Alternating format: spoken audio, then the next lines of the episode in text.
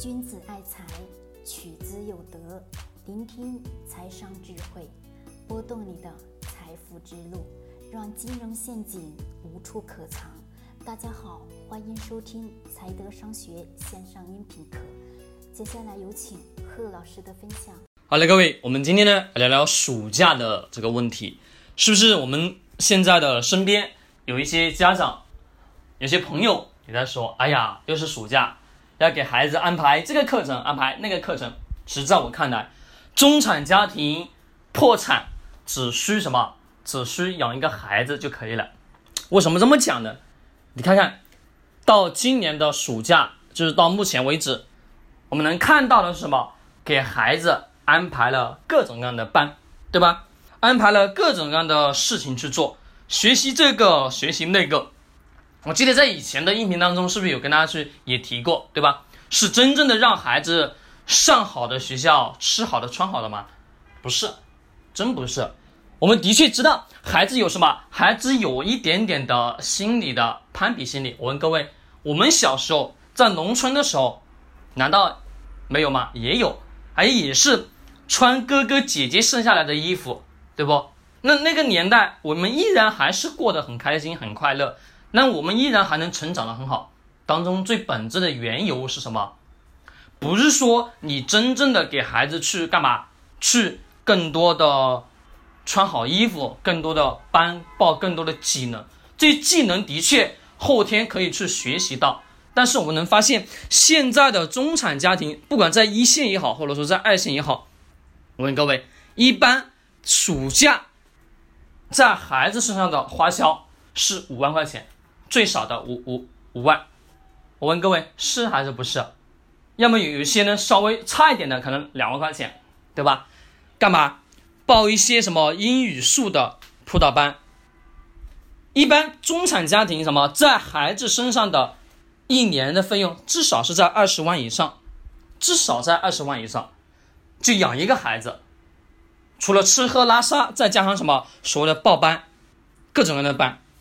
上一些三门课的补习啊，还在什么网上的口语的英语的课程，还有一些编程，还有什么，还有所谓的运动课程，一百二十块钱一次，等等等等。有些什么一对一的话，一些课程辅导一对一六百块钱一次。我问各位，这些是不是都是金钱？都是钱，的确没错。中产家庭呢，又有一个特性是什么？自己是从最苦最累的阶层爬上来的，他渴望的。给孩子最好的、最开心的，那么最好的物质、最好的教育条件没有错，但是我们不要把这种心思过于太浮躁了。我问各位，花那么多钱让孩子去学这个东西、学那个东西，其实很痛苦的。你说我们小时候真正的有去学什么东西吗？没有，真没有说真正去学什么东西，在学校里面也是玩。但是真正的学东西是从什么时候？从什么时候开始的？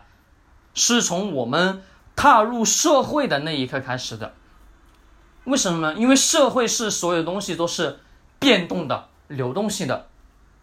我我也记得，我从真正的去学习东西，我也好像非常印象深刻的是什么？也就是我刚刚踏入社会的那一瞬间，才去开始学的。为什么？因为。发现对世界不了解啊，对社会不了解，没办法，只能逼着自己去学。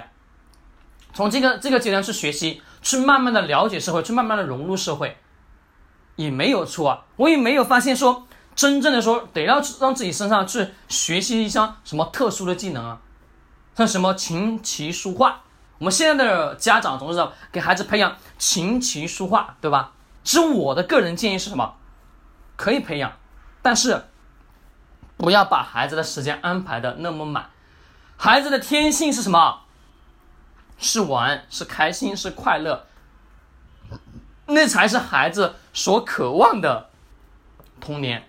是我的个人建议。如果说你真的有那么多钱，你还不如干嘛？陪着孩子去国外旅游一次，回来之后你会发现孩子有很大的变化。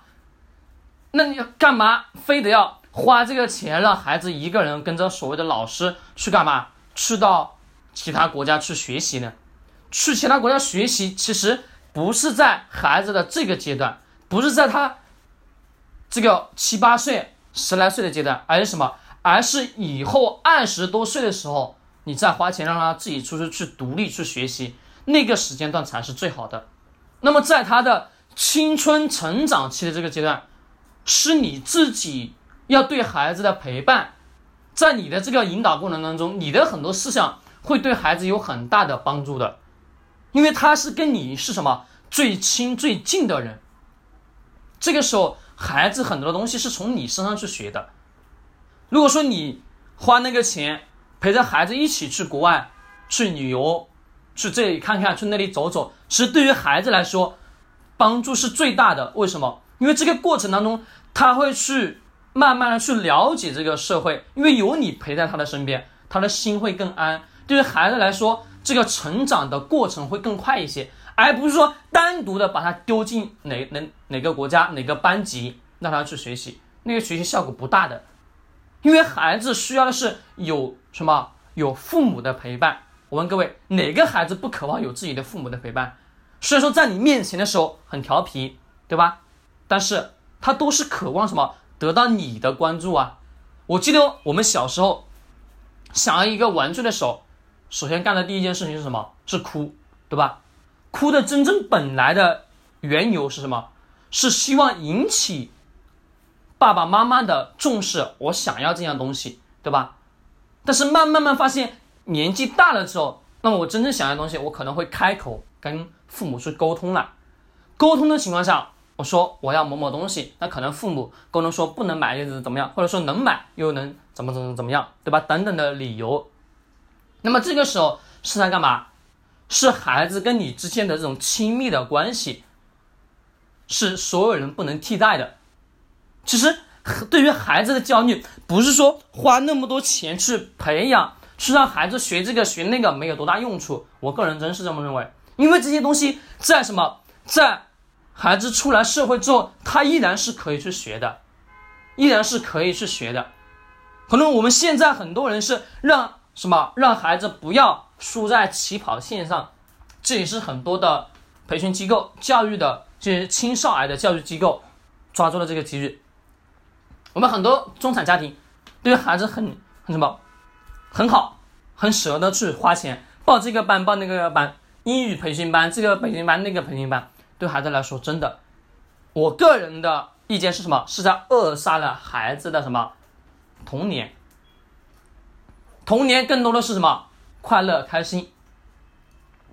所谓的起跑线，读个名校，真正的有多大的用处？我我也不知道。但是更多的人认为是什么？读个名校有名校的资源啊，对吗？其实不是的，孩子的很多很多的东西是在后天去学的，不是在他童年期间。童年期间是干嘛？是开心快乐的。我们所有的人都总是在比较，你看谁谁谁在孩子学习成绩怎么怎么怎么样，对吧？你看隔壁谁谁谁又拿了个什么什么什么奖。我们中国人。为什么活得那么累呢？这有本质原因，因为你总是在什么，在比较，拿孩子跟人跟别人比较，拿自己家庭条件跟别人比较，拿自己穿的跟别人比较，比较过来比较过去有多大益处呢？重要的是你自己活的开心快乐。是我这几年我真的发现了，你开个好车吧，有啥呢？我开个几万的车也也一样，也开心也快乐，对吧？这个东西只是一种。代步的工具而已，我也没觉得我开个几万块钱的车很丢面啊，对吧？我也没觉得我穿个几百块钱的衣服很丢脸啊，没觉得，因为所有的一切的外来的什么物品，都只是简简单单的物质上的满足，更多的是你自己真正的发自内心的快乐、开心，这个才是最重要的，懂吧？那么孩子的这个童年也是如此啊，你不应该。把孩子的所有的那个时间去占用了。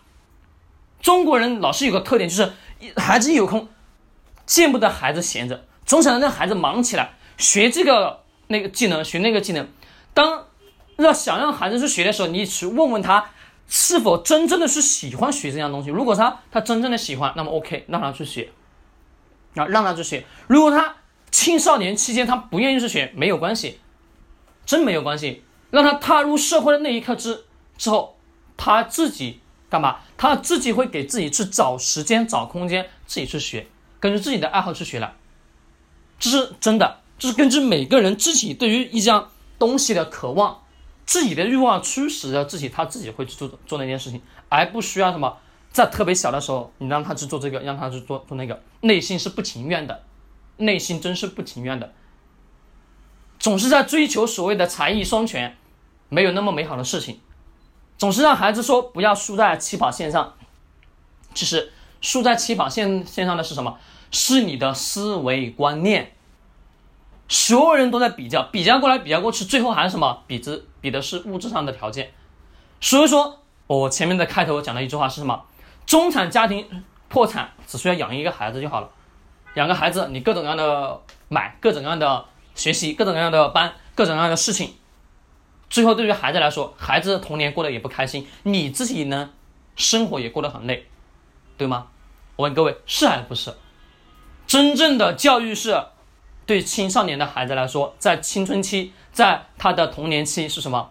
是你要陪伴他一起去学习东西，一起去成长，这个是非常非常难得的。但是我们所有的父母都在说，我工作没时间，我工作怎么怎么怎么样，我工作很忙，那你能不能抽个周末呢？暑假时间，你总有周周末休息的吧？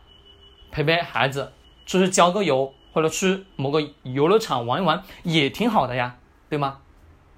让孩子自己的什么？让孩子自己的兴趣跟随什么？跟随你陪他玩的过程中去发掘自己的兴趣，让他去喜欢上某样东西的时候，他才会真正的去学。早期的培养，我认为是什么？浪费，没有必要。慢慢的需要他自己真正的对哪样东西感兴趣，去学，这才是最重要的。大部分的家庭说，你一定要等要学这个钢琴，你一定要等要学这个小提琴，或者你一定要等要学什么，你一定要等要学舞蹈，一定要学要跳拉跳什么拉丁等等的，其实真是没有多大的用处。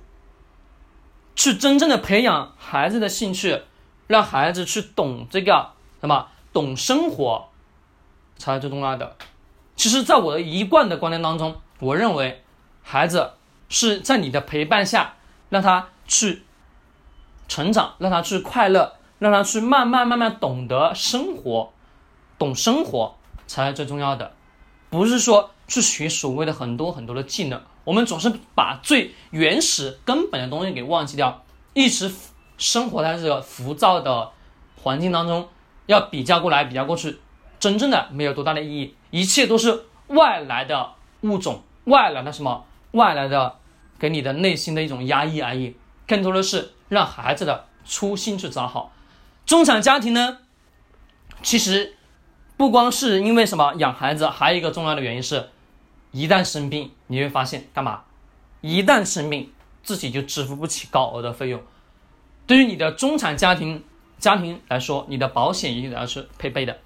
只买一种保险，这里提一下，以前也跟大家去讲过保险是什么？只买消费型的保险，每年几千块钱，每个家庭都能支付得起，而且又能什么保大额的保费，对你来说非常的划算。关于因为生病而家破人亡的、倾家荡产的案例非常非常多，大家自己上网百度一下，你就能发现。所以说，中产家庭养个孩子再来个生病，几乎是全军覆没。所以说，现在开始。把自己的教育孩子的观念去转换一下，真的转换一下。其实我的内心当中还有一个很好的想法是什么呢？也是我在做的，就是我一直建议身边有孩子的朋友在做的事情，就是带着孩子去了解中国的文明、中国文化，去看看原有的故居，就是关于这些名人的故居，老子、孔子、孟子这些故居。去感受一下他们当时这个时代的文化文明，那么这个时候呢，孩子脑袋当中会产生出很多很多的想法，也对于他来说也是一种非常好的成长。我们现在的人不会说去学什么中国文化，学的什么都是外语技能，表面上的东功夫，对吧？技能外语这些都是可以以后都可以去学的，而中国文化是我们。老祖宗留下来的东西，但是我们没有多少人去重视，更多的是让孩子去学这些东西对于他未来的修养成长有很大的帮助。就算我们可能大家会认为孩子见世面没有打开，对吗？见识面小时候打没打开没关系，真是没关系。当他踏入社会之后，他的见识面会自然而然的开阔，他会自然而然看到另外一个世界。再加上你暑假或者抽个一个礼拜陪孩子出出国游一圈回来，我问各位，孩子的见识面打不开吗？很显然都能打得开。都能打得开，就看你怎么样去培养孩子，只是不是花多少钱的问题，而是你怎么样去培养你孩子的问题，好吧？今天的话题呢，聊了这么多，非常广泛，我希望呢能对你有一点什么，有一点警醒，希望能对你有一点帮助吧。君子爱财，取之有德；学财商，找财德。